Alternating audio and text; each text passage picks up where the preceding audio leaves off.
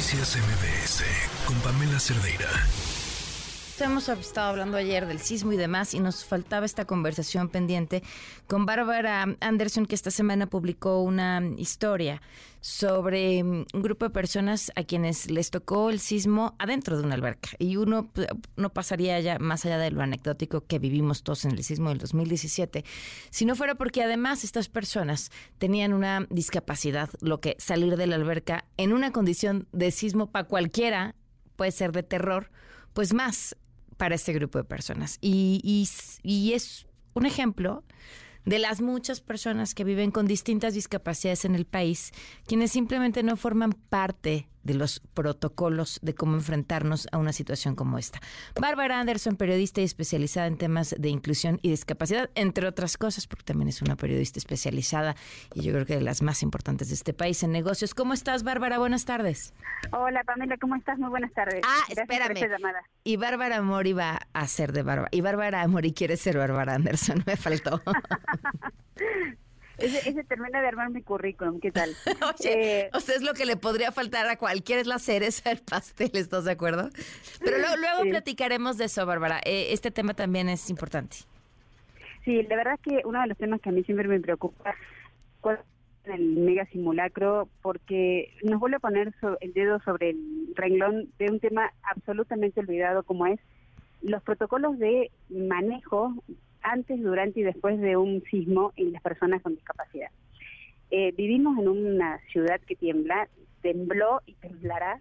Eh, vivimos eh, en una, el 46% del territorio nacional es un territorio sísmico, pero no hay ningún protocolo pensado verdaderamente para personas con discapacidad.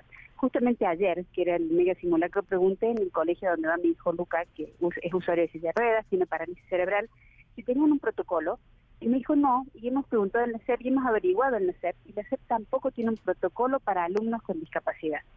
Seamos muy honestos, hay muy pocos alumnos que tienen acceso a la educación pública en este país, pero debería existir en todas las secretarías un protocolo de atención para personas con discapacidad. Eh, me puse a hacer un juego con la calculadora teniendo en cuenta el último censo del 2020. Viven en México 20.8 millones de personas con discapacidad si hacemos un mapa de los 15 estados que más tiemblan en el país, hablamos que cerca o poco más de 8 millones de personas con discapacidad están en zonas sísmicas. Y no hay ningún protocolo pensado para personas con discapacidad auditiva, con discapacidad visual, y mucho menos, y esto es algo que en caso de que ocurriera verdaderamente movimiento telúrico, no hay tampoco albergues ni campamentos accesibles muy pocas veces hay campamentos y albergues, pero tampoco son accesibles. No está pensado para esta porción de la comunidad que está dos o tres veces más vulnerable, perdón, dos o tres veces más vulnerable que una persona sin discapacidad. Ahora, de Bárbara, eh, escribías eh, después del 2017, o sea, si estaban, si existen esas recomendaciones, se han hecho esos trabajos, simplemente, ¿qué pasa? ¿No los están retomando, oficializando quienes tienen que hacerlo? No, no existen. Creo. Eh, ¿En el mundo tampoco? A nivel global sí, por supuesto, y aparte es una obligación dentro de la Convención Internacional de los Derechos sobre las Personas con Discapacidad de tener planes particulares entre desastres naturales. Vivimos en un país que está azotado por desastres naturales. Si no son los huracanes, son los sismos. Tenemos un país que tiene desastres naturales, pero no están pensados para este, este grupo de personas.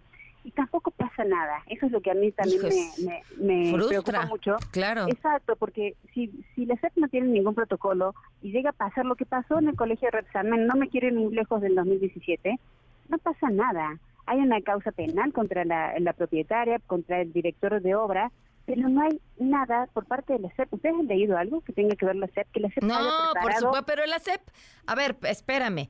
Nada en ese caso, después del reporte, esto es un secreto que me parece lo más horrible que he leído en mi vida. Tampoco hay nada, o sea, les vale todo, todo, todo. Ajá, y, y, nada, e, ese no pasa nadismo se lleva a gente bajo tierra y es lo que a mí me, desespera mucho porque el 100% de las personas con discapacidad están totalmente desamparadas ante una situación, no hay planes ni siquiera de el regreso a lugares accesibles. Las casas que se hicieron nuevas, a las pocas personas que lograron acceder a que le recuperaran su vivienda, no es una vivienda que automáticamente sea accesible.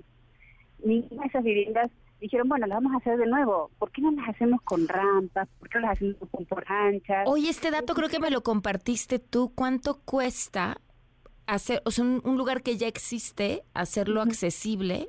8%. No, 8% cuesta hacer accesible una obra pero cuesta 30% más accesibilizar cualquier lugar que no lo es. Es una locura. Eh, es, que además tendría que ser obligatorio. ¿No está eso en las normas de construcción? No está en las normas de construcción. Hay una norma mexicana que también es una norma que no está actualizada y no es una norma obligatoria. Las normas son importantes cuando tienen dientes. Cuando si yo construyo un edificio no me lo aprueban si no tiene una rampa, me voy a preocupar por hacer una rampa. Pero me pueden aprobar cualquier edificio con o sin rampa sin problema díganme ustedes cuántos locales comerciales han ido que tengan rampa, cuántos cines han ido que tengan rampa, cuántos ministerios públicos han ido que tengan rampa. Y estamos hablando de una discapacidad que es la discapacidad motriz. Pero tiene que haber personas que puedan atender y puedan comunicarse con lengua de señas con personas con discapacidad auditiva, personas que puedan hablar en un lenguaje sencillo y poder contener a personas con neurodiversidades como Asperger, autismo. No está pensado en eso y no está pensado en ninguno de los protocolos. Y las personas con discapacidad, los colectivos de las personas con discapacidad no están invitadas a estos comités que se arman previos al, sismo. Estos, estos mega simulacros tienen comités de, de, participación de empresas, de academia. Bueno, las minorías como las personas con discapacidad no están invitadas a esa mesa cuando son personas que tienen hasta cuatro veces más riesgo de morir en un sismo. Hijo. Qué dato. Eh, Bárbara, de verdad, valiosísima lo que escribes, lo que nos compartes. ¿Qué hacemos? Creo que no hay que sacar el dedo del renglón, creo que hay que seguir pidiendo y reclamando todo el tiempo, porque va a volver a temblar. No estoy diciendo eh, catastrófica, estoy diciendo realista, porque estamos arriba de cinco placas tectónicas que se mueven todo el tiempo. Hay un millón de sismos al año. Necesitamos no olvidarnos de esto, porque cuando vienen los grandes sismos, cuando vienen las grandes, eh, los grandes eventos, solamente decimos, sí, se nos olvidó, ah, lo vamos a tomar en cuenta para la próxima vez. Y una vez pasado el evento, se olvida completamente, se olvida todo el tiempo, desde 1985 hasta la actualidad. Pues Bárbara, te agradezco muchísimo que, nos hayas acompañado y te mando un fuertísimo abrazo y como bien dices, no quitar el dedo del renglón, seguir hablando. Nada, y aprovechar micrófonos como los de Pamela Cerday. Oye, tenemos una conversación pendiente, ya ahorita nos dirás cuando puedes, porque no es una mujer muy ocupada. De arte y espectáculo. Eh, aquí cabe todo. Y no, no, no es el departamento de arte y espectáculos. Me parece que, que, que tu historia es una historia bellísima eh, que se vaya a contar a través del Departamento de Arte y Espectáculos es algo accesorio. O sea, es, es, una historia linda que compartir y que emociona muchísimo y que, y que yo creo que al público de este espacio le va a encantar escucharla. Entonces, bueno, ya nos dirás cuando, en tu ocupada vida nos das espacio. Te mando un abrazo. Un beso grande, saludos a todos. Buenas tardes. Noticias MBS con Pamela Cerdeira.